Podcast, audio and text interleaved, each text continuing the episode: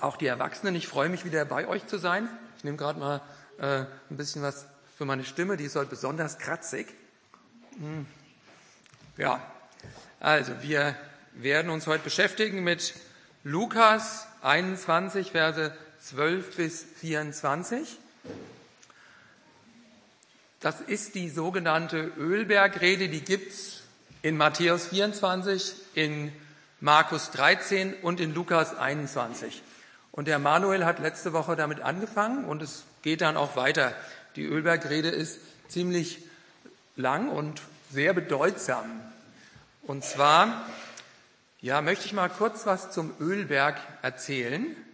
Der Ölberg ist eine sehr bedeutsame Lokation, eine Lokation von Emotionen und von ganz besonderen Ereignissen. Insbesondere was die letzte Woche in Jesu ähm, Wirken hier auf Erden angeht, nämlich die Passionswoche. Und wir starten ja heute die Passionswoche. Und in dieser Zeit ist nämlich auch diese Ölbergrede entstanden. Der Ölberg war der Platz, auf den sich David, König David, hingeflohen hatte, als er vor seinem Sohn Absalom flüchtete und er sah die eingenommene Stadt von den Feinden und er weinte über der Stadt am Ölberg. Sein Sohn Salomo, der hat am Ölberg angefangen, Götzenaltäre aufzustellen. Das hat Gott nicht gefallen. Der Ölberg ähm, wird auch von dem Propheten Ezekiel erwähnt, und zwar, er sah die Herrlichkeit Gottes abwandern von Jerusalem auf den Ölberg. Der Ölberg ist östlich von Jerusalem gelegen und man kann von dort aus schön auf die Stadt schauen. Und die Passionswoche Jesu fängt an, oder kurz davor, ich weiß gar nicht genau, jedenfalls in Bethanien, das ist auf der östlichen Seite des Ölbergs bei Lazarus, Maria und Martha. Jesus weinte dort.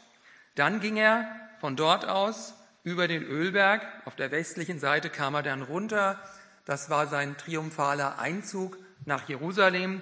Und dort heißt es auch, er schaute auf die Stadt und weinte. Dann, nach dem Mahl mit seinen Jüngern, gingen sie in den Garten Gethsemane. Das heißt Ölpresse. Und das ist auf dem Ölberg, ein Garten. Dort schwitzte er Blut. Dann, später, als er auferstanden war, gingen sie auf den Ölberg und Jesus fuhr vor den Augen der Jünger in den Himmel auf. Und wie uns der Prophet Zacharia sagt, wird Jesus auch auf dem Ölberg wiederkommen. Also ein sehr bedeutsamer ähm, Berg, eine sehr bedeutsame Lokation. Und der Ölberg ähm, ist also auch die Lokation, wo die Ölbergrede war. Und die ist sehr bedeutsam. Insbesondere in Matthäus 24 oder in äh, Markus 13. In Lukas heißt sie nicht so, aber äh, die Ölbergrede steht im Kontext und das ist unser heutiger Text. Der ist also in den Kontext hineingebaut in Vers 7. Das hat Manuel beim letzten Mal uns ähm, ja, vorgelesen. Und zwar, ich lese nochmal vor, Meister, beziehungsweise ich sage erstmal die Vorgeschichte, äh, die Jünger, das wissen wir aus Matthäus, dass es die Jünger waren, sie waren begeistert von dem Tempelkomplex und sie schauten herab vom Ölberg auf den Tempelkomplex und waren begeistert und Jesus sagt, hier wird äh, nicht ein Stein auf dem anderen bleiben. Und dann fragten sie, wann werden denn diese Dinge passieren und was werden die Zeichen sein? Und das ist sozusagen äh, die Basis für unsere heutige Textstelle. Und Jesus gibt ihnen sozusagen drei Bereiche als Antwort auf die Frage, wann wird das sein und was werden die Zeichen sein. Jesus sagt, was passieren wird, ist Verführung, Verfolgung und Verwüstung. Diese drei Begriffe sozusagen stehen in der Bibel auch drin. Und interessant, um uns jetzt äh, auf den Text vorzubereiten, sollten wir nochmal äh, uns erinnern an das, was Manuel letzte Woche vorgelesen hat, Vers 8. Also Lukas 21, Vers 8. Jesus hat diesen Bereich Verführung eingeleitet mit den Worten, habt Acht. Habt Acht, dass ihr nicht verführt werdet. Und das ist interessant, wenn wir die Ölbergrede in Markus 13 uns betrachten. Dort wird sechsmal in einem Kapitel vor der Verführung gewarnt. Habt Acht, habt Acht, habt Acht, habt Acht, wachet, wachet. Könnt ihr dort nachlesen. Also die Verführung äh, in der Endzeit, Jesus redet ja über die Endzeit, ist also etwas, wo wir Acht haben sollen. Heute in unserem Text reden wir aber nicht von der Verführung, das war beim letzten Mal. Heute geht es um Verfolgung und um Verwüstung Jerusalems. Ja. Ich würde sagen, wir stehen jetzt mal auf und dann lesen wir mal den Text zusammen. Ich lese den vor und danach bete ich noch und dann fangen wir an. Vor diesem allem aber werden sie Hand an euch legen und euch verfolgen und in Synagogen und Gefängnisse übergeben und vor Könige und Fürsten führen, um meines Namens willen. Dies aber, nee, das wird euch aber Gelegenheit zum Zeugnis geben. So nehmt euch nun zu Herzen, dass ihr eure Verteidigung nicht vorher überlegen sollt, denn ich will euch Weisheit und Fähigkeit zu reden geben, der alle eure Widersacher nicht werden widersprechen noch widerstehen können. Ihr werdet aber auch von Eltern und Brüdern und Verwandten und Freunden ausgeliefert werden, und man wird etliche von euch töten. Und ihr werdet von allen gehasst werden, um meines Namens willen. Doch kein Haar von eurem Haupt wird verloren gehen. Gewinnt eure Seelen durch euer standhaftes Ausharren. Wenn ihr aber Jerusalem von Kriegsheeren belagert seht, dann erkennt, dass eine Verwüstung nahe ist. Dann fliehe auf die Berge, wer in Judäa ist und wer in Jerusalem ist, der ziehe fort aus ihr. Und wer auf dem Land ist, der gehe nicht hinein in sie. Denn das sind Tage der Rache, damit alles erfüllt werde, was geschrieben steht. Wehe aber den Schwangeren und den Stillenden in jenen Tagen, denn es wird große Not im Land sein und Zorn über dieses Volk. Und sie werden fallen durch die Schärfe des Schwerts und gefangen weggeführt werden unter alle Heiden. Und Jerusalem wird zertreten werden von den Heiden, bis die Zeiten der Heiden erfüllt sind. Herr, danke, dass wir zusammenkommen dürfen, dürfen dein Wort nehmen. Auch solche herausfordernden Worte dürfen wir uns betrachten. Und es ist schön, dass wir das heute ausgerechnet am Palmsonntag machen. Und danke, dass du zu uns sprechen kannst. Und wir bitten dich, dass du zu uns sprichst, dass wir aufnehmen, was du zu sagen hast und dass wir uns durch dein Wort, durch dein Wort ermutigen lassen. Amen. Ihr könnt euch setzen.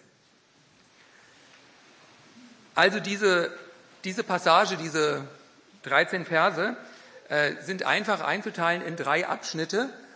Die ersten beiden betreffen die Verfolgung. Da geht es um das erste Level der Verfolgung ab Vers 12 und das zweite Level der Verfolgung, das ist ein bisschen anspruchsvoller, äh, ja, ziemlich anspruchsvoller, ab Vers 16 und dann die Verwüstung Jerusalems ab Vers 20. Wir wollen uns mit diesen drei Abschnitten jetzt beschäftigen und später gibt es noch eine Anwendung, beziehungsweise vier Anwendungen. Äh, ja, und ähm, das, was die ähm, Beate vorhin in dem Lied uns vorgestellt hat, ich sehe es zwar gerade nicht, aber ist wahrscheinlich auch irgendwo, ach da, ja, genau. Also, dass er unsere Fackel anzünden will, sozusagen. Ja, das, das finde ich interessant, weil am Ende der Ölbergrede in Matthäus 25, da redet Jesus von den Jungfrauen mit, den, äh, mit dem Öl und mit den Fackeln und von den fünf Weisen, die sozusagen den Heiligen Geist hatten, bekommen hatten und die eingehen dürfen und die anderen, die kein Öl hatten, ja. Und auch wenn diese Textstelle heute nicht unbedingt etwas ist, ähm, was wir, also was wir auch erwarten werden, gerade so die Verwüstung Jerusalems, wir denken, dass die Gemeinde da nicht mehr da sein wird. Aber es geht also eine zukünftige Generation etwas an. Aber trotzdem wollen wir aus dieser Botschaft eine Lehre ziehen für unser Leben, wie wir Verfolgung, und die können wir sehr gut auch erleben, die erleben wir auch schon, wie wir darauf reagieren können und wie wir sozusagen die, das Freudenöl der Ölpresse von Gethsemane mitnehmen können, um bereit zu sein, in der Verfolgung zu widerstehen und ja, durchzuhalten. Beschäftigen wir uns mal jetzt mit dem Vers 12. Das ist das Level 1 sozusagen von der Verfolgung. Da geht es ja darum, dass man Hand an uns legen wird, an die Jünger Jesu, sie vor Synagogen und Gefängnisse bringen wird und vor Könige und Fürsten. Und es ist wichtig, finde ich, dass hier vorher nicht steht, was nämlich in Vers 8 steht, was ich vorhin äh, betont habe, dass hier nicht steht, ähm, habt Acht, dass euch keiner verfolgt. Das steht hier nicht.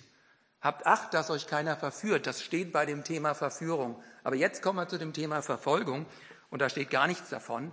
Und Gott hat gesagt, ihr werdet verfolgt werden. Er sagt nicht, passt auf, dass ihr nicht verfolgt werdet. Entflieht der Verfolgung. Ja, wir können schon fliehen, aber die Verfolgung wird kommen. Und wir brauchen nicht so sehr Acht haben auf die Verfolgung, sondern auf die Verführung. Die Verfolgung kommt. Stellt euch vor, ihr hättet die Möglichkeit, vor eurem Haus ähm, zwei Personen zu akzeptieren, die vor eurem Haus wären. Und ihr müsstet euch für eine aussuchen. Ein Marktschreier, der euch ständig irgendwelche süß klingenden falschen äh, Philosophien eintrichtern würde und eurer Familie oder ein Mörder mit einem Messer, der sagen würde, irgendwann komme ich ins Haus und ähm, werde euch ans Leder gehen. Die meisten Menschen würden sich wahrscheinlich für den Marktschreier entscheiden, weil das scheint das kleinere Übel zu sein, weil er ja vielleicht uns nur verführt und irgendwas Süßes einflößt, was nicht richtig ist. Aber den Mörder, den wollen wir natürlich nicht haben. Das ist ganz verständlich. Aber hier in dieser Passage stelle ich fest, dass Jesus sagt, habt Acht vor der Verführung vorher und dann geht's weiter und dann kommt die Verfolgung, aber die Verfolgung verknüpft Jesus mit Triumph, mit etwas Positivem. Da kommt die Verheißung in Vers 13, das wird euch aber Gelegenheit zum Zeugnis geben. Es wird also möglich sein, wenn die Verfolgung kommt, dass wir in den Zeugenstand für Jesus kommen. Und er wird uns Möglichkeit geben, das zu tun, was wir schon immer tun wollten, Zeugnis für ihn zu geben. Ja, die Verfolgung wird also Zeugnismöglichkeiten ähm, geben. Das ist etwas Schönes, eine gute Nachricht. Das Wort Zeugnis geben, das heißt auf Griechisch Martyrion. Und da steckt natürlich das Wort Märtyrer drin. Und ich erinnere mich an die Geschwister Scholl in der Nazi-Zeit. Die Nazis wurden ja auch viel mit der Endzeit assoziiert. Man sagte, ja, das, also die Ölbergrede, das, was da drin steht, das könnte auch jetzt sehr bald kommen damals. Und da gab es ein paar evangelische Christen. Ich kann jetzt nicht beurteilen, wie tief ihr Glaube war, aber sie haben gesagt, da machen wir nicht mit. Und die Geschwister Scholl haben in München an der Universität Flugblätter ähm, verbreitet und wurden erwischt. Man hat sie eingesperrt und gesagt, entweder ihr widerruft, dann könnt ihr laufen, oder ihr kommt sozusagen. Äh, ja, ihr werdet also einen Kopf kürzer gemacht. Und der Film, äh, Sophie Scholl, hat mich bewegt. Ich bin nicht sicher, ob das jetzt so tatsächlich war, aber ich finde es trotzdem ein interessantes Beispiel, dass Verfolgung und Durchharren in, oder Ausharren in Verfolgung Zeugnischarakter hat. Das war dann sehr gut zu sehen. In dem Film kamen dann kamen die Eltern zu Sophie Scholl in die Todeszelle und sie hatte dann nochmal gesagt, ich widerrufe nicht. Ja. Und der Vater hat dann gesagt, du hast alles richtig gemacht, ich hätte es genauso gemacht. Das fand ich so toll. Ja. Also er hat sie so ermutigt und hat nicht gesagt, oh nee, komm, widerruf doch, ja, wir wollen dich noch ein bisschen am Leben haben. Und dann, das Flugblatt wurde von den Engländern vervielfältigt. Ich glaube millionenfach und sie haben es über Deutschland abgeworfen. Ja? Also die Botschaft gegen die Nazis, das war jetzt nicht das Evangelium, aber äh, die Botschaft gegen die Nazis ist durch dieses Zeugnis in die Welt gekommen. Wunderbar. Ja?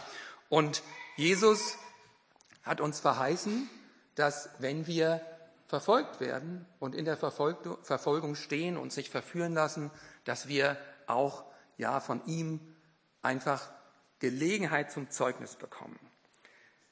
Lesen wir mal die Verse 14, 15. So nehmt euch nun zu Herzen, dass ihr eure Verteidigung nicht vorher überlegen sollt, denn ich will euch Weisheit und die Fähigkeit zu reden geben, der alle eure Widersacher nicht werden widersprechen noch widerstehen können.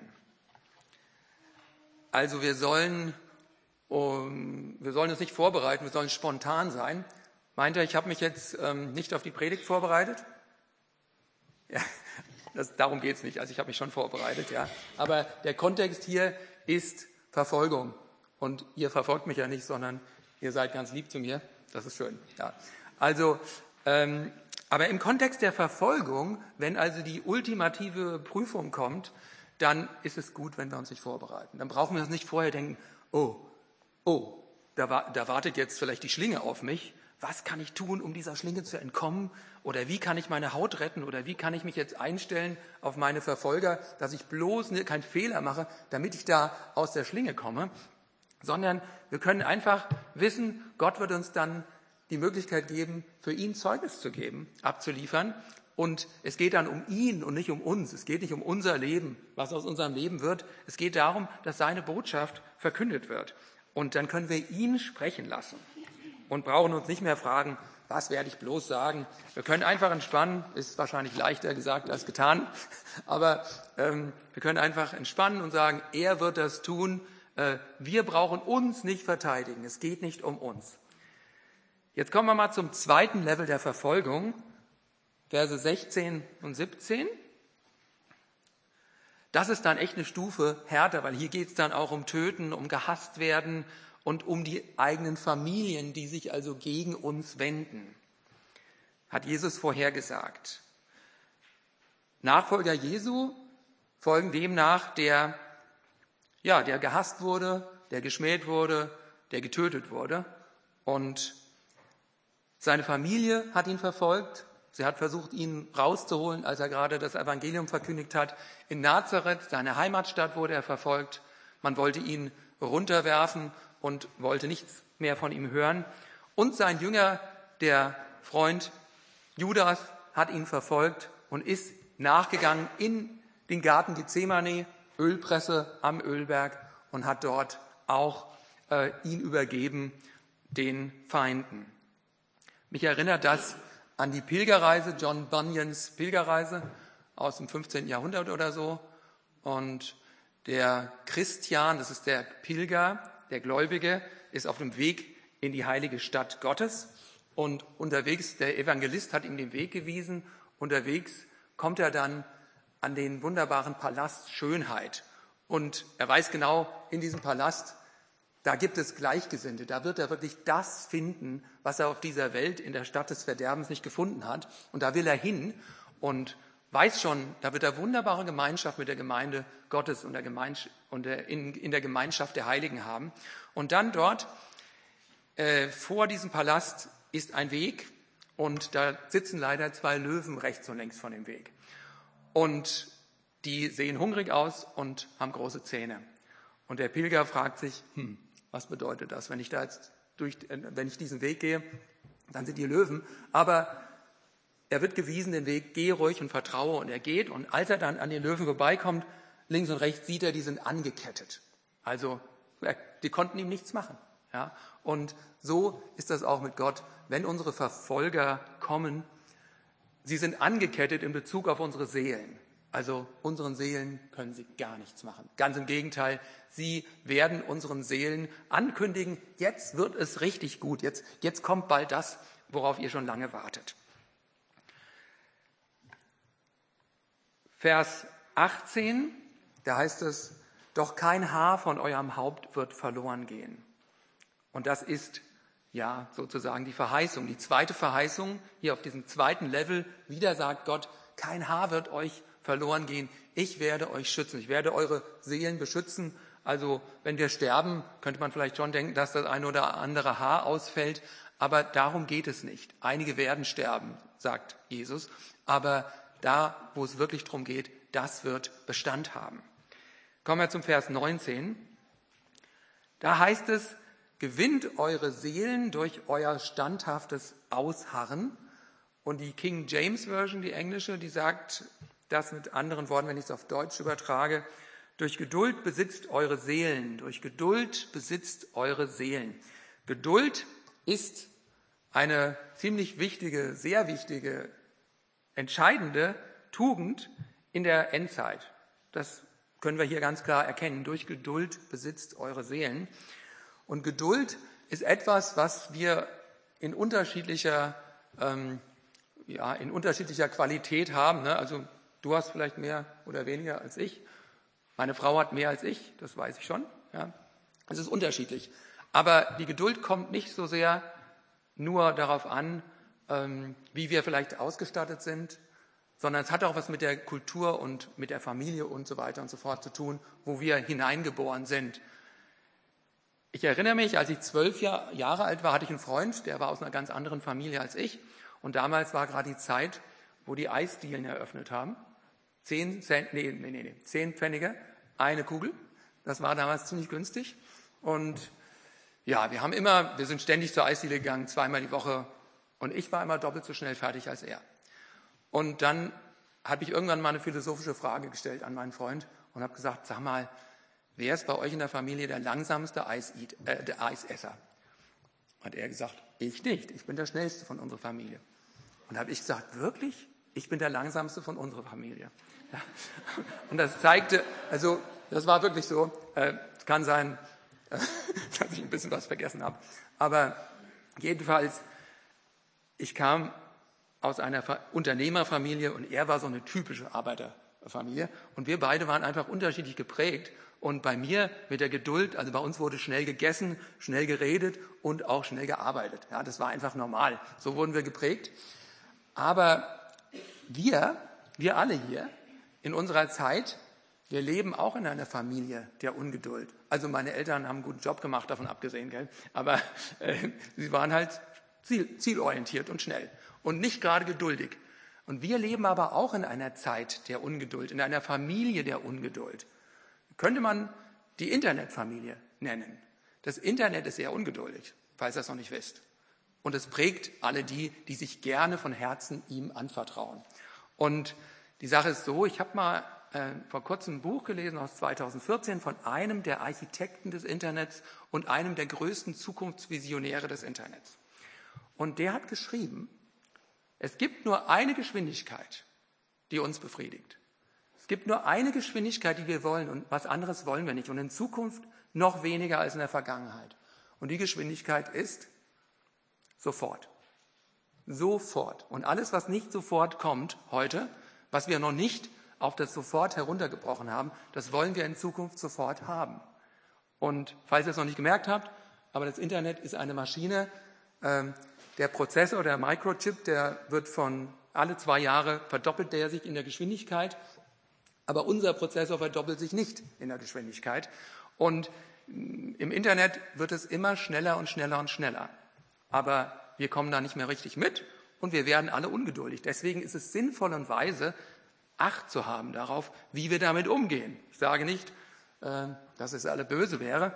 Ich nutze das selber ziemlich intensiv, aber ich würde sagen, es ist gut, dass wir uns nicht von dieser Kultur ungeduldig machen lassen, weil Geduld ist wichtig. Gewinnt eure Seelen durch euer standhaftes Ausharren und das brauchen wir. Kommen wir mal zu den Versen 20 bis 24. Da geht es um die Verwüstung Jerusalems. Da geht es um, ja, um Jerusalem, Judäa, dieses Volk, das ist das Volk der Juden, Jerusalem, Jerusalem. Also in dieser ganzen Passage, wir haben sie vorhin gelesen, wird also über das Volk der Juden gesprochen. Und deswegen glauben wir, äh, es handelt sich hier auch um eine Prophetie für die Juden. Es gibt hier sehr unterschiedliche Auslegungen in der evangelikalen Christenheit und ich möchte mich jetzt damit nicht beschäftigen, aber ich möchte nur sagen, ich glaube auch, wie Manuel auch, wir haben uns da äh, schon letzte Woche so ein bisschen, habe ich bei Manuel zugehört, äh, im Livestream.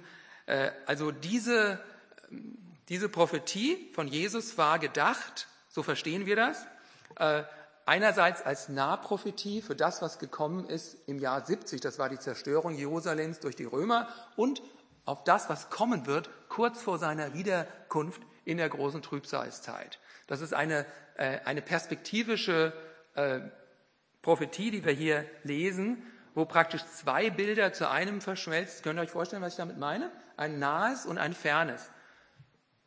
Ich stand mal auf dem Dachstein, nicht ganz, nee, auf dem Dachstein habe ich es noch nie gemacht, aber da unten bei der, ähm, bei der Seilbahn auf 2700 Meter und dann sehe ich nach Nordwesten Kitzsteinhorn und Großglockner, ungefähr 70 Kilometer entfernt, aber der ein, das eine ist vor dem anderen, das eine ist hoch, das andere runter und es verschwimmt alles zu einem Bild. Du weißt wirklich nicht mehr genau, wo, welcher, welcher Berg höher ist, wirklich, und welcher Berg vorne und hinten ist. Das verschwimmt alles zu einem Bild. Und so ähnlich denken wir, ist das gemeint, auf die, also auf das, was in unserer Vergangenheit liegt, nämlich die Zerstörung Jerusalems.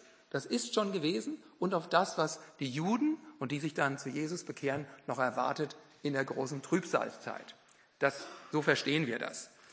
Und es geht hier darum, dass, ja, Jerusalem zerstört werden soll, verwüstet werden soll. Komisch. Jesus hat doch geweint über Jerusalem. In Jerusalem lebt doch Jesu äh, liebes Volk. Er liebt die Juden. Ja, das ist sein Volk, sein eigenes Volk. Warum dann die Zerstörung? Warum dann das Gericht? 1. Petrus 4, 17, 18, könnt ihr mal aufschlagen. 1. Petrus 4, 17, 18.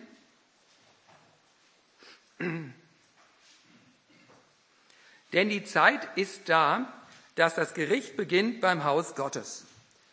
Wenn aber zuerst bei uns, wie wird das Ende derer sein, die sich weigern, dem Evangelium Gottes zu glauben? Also Gott hat sich entschlossen, diese gefallene Erde, diese sündige Erde nicht einfach sich selbst zu überlassen oder nicht einfach diese gefallene Erde äh, als, als gut zu erklären, sondern er hat sich dazu entschlossen, diese Erde zu richten, so dass sie gerichtet wird, dass sie, dass sie recht wird. Und das kann er ganz hervorragend. Er ist der Einzige, der das kann. Und er hat gesagt, er tut das. Und ja, da fängt das Gericht zuerst in seiner eigenen Stadt an, in Jerusalem. Und darauf sollen wir achten. Äh, wir sollen also Jerusalem im Auge behalten, wenn wir uns fragen, wann wird das alles geschehen. Aber das ist nur der Anfang. Es geht weiter. Ich denke, das geht weiter von Ost, weil Jerusalem liegt im Osten, von uns aus gesehen jedenfalls, nach West. Und das Finale wird dann natürlich, wie ich schon öfters mal erwähnt habe, Babylon sein. Die Stadt, die ungeduldige Stadt, die alles vernetzt hat in der ganzen Welt. Und diese Stadt wird dann am Ende gerichtet werden. Dann werden alle Kaufleute sagen und alle, die mit dieser Stadt kooperiert haben, oh nein, oh nein, jetzt ist die große Stadt gefallen. Und im Himmel wird es heißen, Halleluja, die große Stadt ist gefallen. Also das Gericht Gottes wird anfangen bei seiner Stadt und wird Vollendung haben in der Stadt der, äh, ja, der, der Gottesferne. Gut, jetzt ähm, habe ich noch vier Anwendungen und dann sind wir durch. Also, ich werde jetzt ein paar, eine ganze Menge Bibelstellen lesen und ich, ihr könnt versuchen, die nachzuschlagen, aber ich bin jetzt zu ungeduldig, um die jetzt alle, äh, um auf euch zu warten. Das heißt, ihr müsst jetzt vielleicht einfach nur zuhören. Ja, dann geht es vielleicht schneller und dann äh, kommen wir auch mit der Zeit klar. Also, die erste Anwendung, also das, was Jesus über die Endzeit gesagt hat, das ist wichtig, das müssen wir glauben, ähm, das sollen wir glauben, weil er kommt aus der Zukunft und sagt uns heute und hat uns schon vor 2000 Jahren gesagt, was sein wird. Ihm können wir vertrauen. 1. Petrus 2, 20, 21. Wenn ihr aber für Gutes tun leidet und es geduldig ertragt, das ist Gnade bei Gott. Denn dazu seid ihr berufen, weil auch Christus für uns gelitten und uns ein Vorbild hinterlassen hat, damit ihr seinen Fußtapfen nachfolgt. Es muss also so kommen, dass Gericht kommt. Gott hat es bereits beschlossen und so wie er es beschlossen hat, so wird es auch sein. Christus, als er verfolgt wurde und am Kreuz äh, gekreuzigt wurde, auferstanden ist, das war sein größter Triumph. Der größte Triumph, das war Gottes Wille für seinen Sohn. Der größte Triumph liegt darin, dass er Leid und, Erfolgung und Verfolgung zu erdulden hatte. Und so wie es für den Sohn Gottes war, so hat Gott es auch für seine Kinder gedacht, dass sie auch im Leiden und im, in der Verfolgung Triumph erleben und das Evangelium bezeugen. Und so sind auch wir berufen, im Leiden zu triumphieren. Und äh, Johannes 15, 20, gedenkt an das Wort, das ich zu euch gesagt habe, der Knecht ist nicht größer als sein Herr. Haben sie mich verfolgt, so werden sie auch euch verfolgen. Jesus hat also gesagt, es ist einfach so. Die Verfolgung ist auch für euch gedacht. Lukas, ach ja, und in der Verfolgung schenkt uns Gott aber das Öl der Freude. Na, das Öl aus Gethsemane, Ölpresse, da kommt Öl heraus. Ähm, das ist auch ein Bild für den Heiligen Geist. Und das Freudenöl gibt uns Kraft, mit Freude das Evangelium zu verkünden. Lukas 21, Vers 28. Wenn aber dies anfängt zu geschehen, so richtet euch auf und erhebt eure Häupter, weil eure Erlösung naht. Das werden wir nächste Woche, glaube ich, oder übernächste Woche werden wir das hören. Nächste Woche wahrscheinlich nicht. Matthäus 5, 11, Bergpredigt. Glückselig seid ihr, wenn sie euch schmähen und verfolgen und lügnerisch jegliches böse Wort gegen euch reden um meinetwillen. Freut euch und jubelt, denn euer Lohn ist groß im Himmel, denn ebenso haben sie die Propheten verfolgt, die vor euch gewesen sind.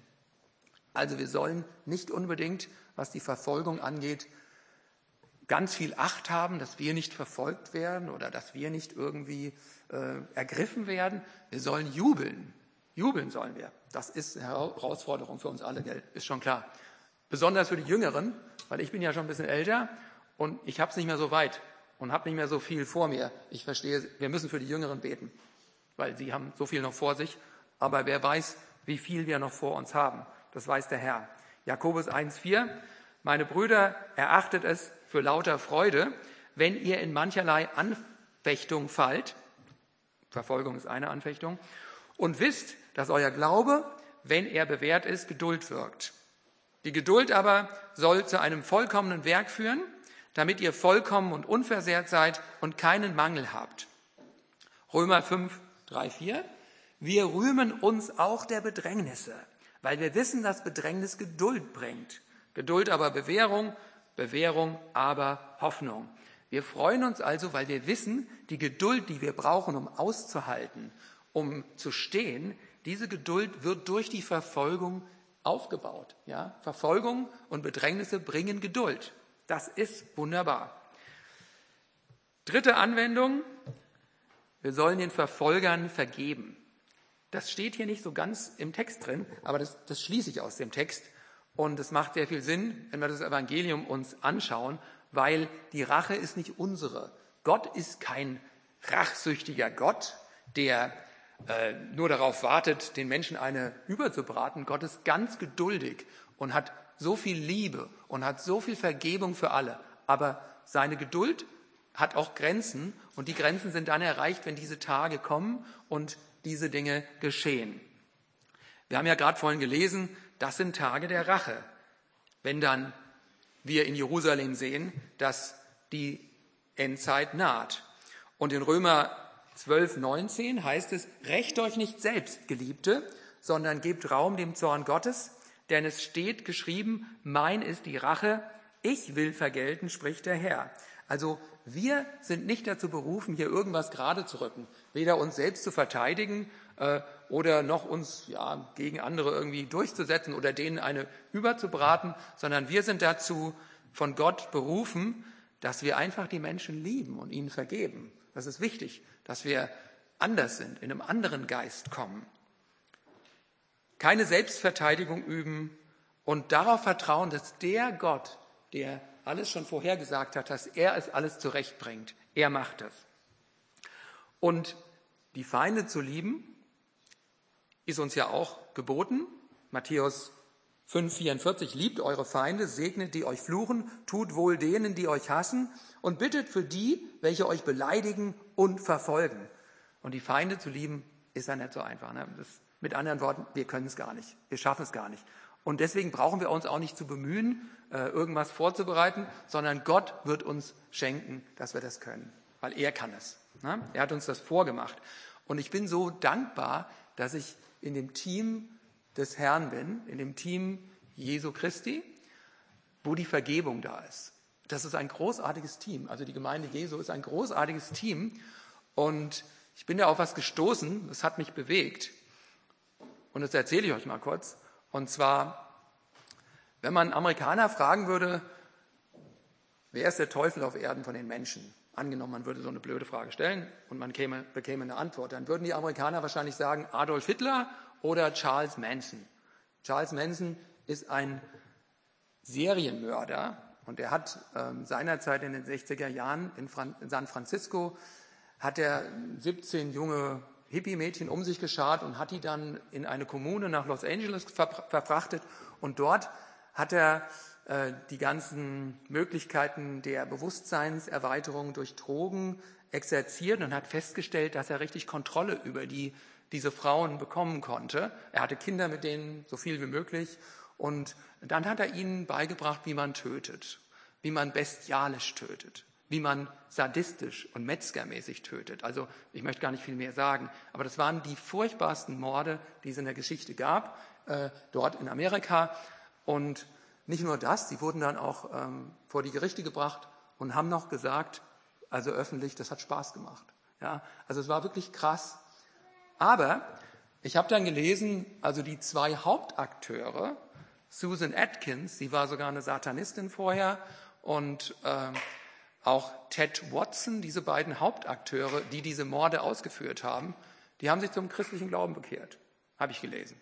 Ja, und ja, dann fragt man sich natürlich, war das eine echte Bekehrung oder nicht? Ich weiß es nicht. Aber wenn sich solche Leute echt bekehren würden oder es getan haben, dann sagen Christen Halleluja.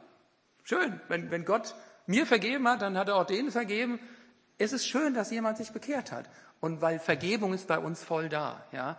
Aber diese ungeduldige Welt um uns herum, zu der, die uns gerne zu ihrer Familie machen möchte, die wird immer härter, weil die Schnelligkeit, mit der die Welt fortschreitet, wird eben so schnell, dass man nicht mehr sich auf den Menschen verlassen kann.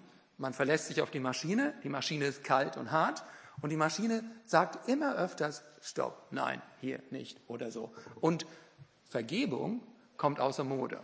Es gibt immer mehr Leute, die sagen, wir vergeben nicht. Wir werden euch niemals vergeben. Wir werden nicht vergeben. Wir üben Rache aus. Das kommt immer mehr und es kommt durch diese Zeit. Aber wir sind in dem Team dessen, der vergibt allen Menschen. Aber sein Tag der Rache kommt auch. Vierte Anwendung, und damit schließe ich. Wir leben in der Zeit, und der Manuel hat das letzte Woche schon gesagt, wo wir empfinden, dass das wie Geburtswehen sind, Vorwehen sind, sagen wir mal. Nicht, nicht die Geburtswehen, aber die Vorwehen, die wir erleben, weil Dinge passieren plötzlich in unserer Zeit, so gerade seit zwei Jahren so intensiv, wo wir uns denken, hm, wo das noch alles hinführt und das ist ja ein ganz schöner Takt, der immer schneller wird irgendwie und immer intensiver wird, der hier vorgegeben wird. Und ähm, was passiert denn jetzt?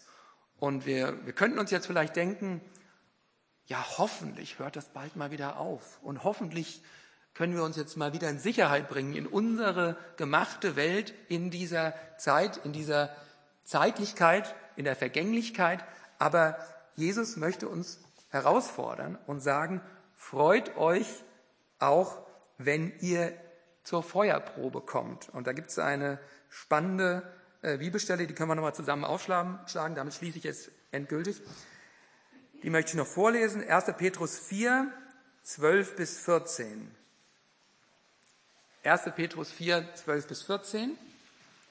Da geht es um die Feuerprobe und dass wir uns darüber nur freuen sollen.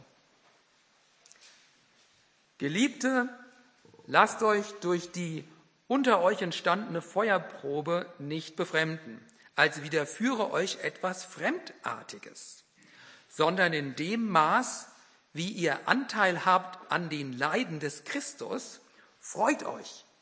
Ich wiederhole es gerade nochmal. Sondern in dem Maß, wie ihr Anteil habt an den Leiden des Christus. Freut euch, damit ihr euch auch bei der Offenbarung seiner Herrlichkeit jubelnd freuen könnt. Glückselig seid ihr, wenn ihr geschmäht werdet, um des Namens des Christus willen. Amen. Ach so, jetzt bete ich, ich, ich bete noch, genau. Herr, danke, dass wir uns mit deinem Wort beschäftigen können und dass du uns ja viele Dinge vor Augen führst. Du, du nimmst uns mit in eine Vision, in eine Prophetie, die ziemlich herausfordernd ist. Und du sagst uns, freut euch. Du sagst uns, ihr werdet triumphieren. Und das ist schön, Herr. Und wir sind, wir sind keine Helden. Und in uns ist nicht der Stoff, der, äh, aus dem Helden gemacht sind. Wir sind Versager und wir brauchen dich und deine Kraft. Wir bitten dich, Herr, du, der du im Garten Gethsemane überwunden hast, du, der du Öl sozusagen freigesetzt hast, bitte gib uns, was wir brauchen, damit unsere Lampen äh, hell sein können und brennen können durch Heiligen Geist für dich. Und schenk auch gerade unseren jungen Leuten, die noch so viel vor sich haben und die sicherlich versucht sind zu denken, ja, wir wollen das alles erleben und dass sie keine Kompromisse machen, dass sie Acht haben. Schenke auch uns Alten, dass wir Vorbilder sind und dass wir ihnen vorangehen und dass wir sie lehren können. Ich danke dir, dass du uns hilfst, durchzustehen durch alles, was kommt und dass du uns Freude gibst, weiter äh, auf dich zu blicken und auf dein Kommen. Amen.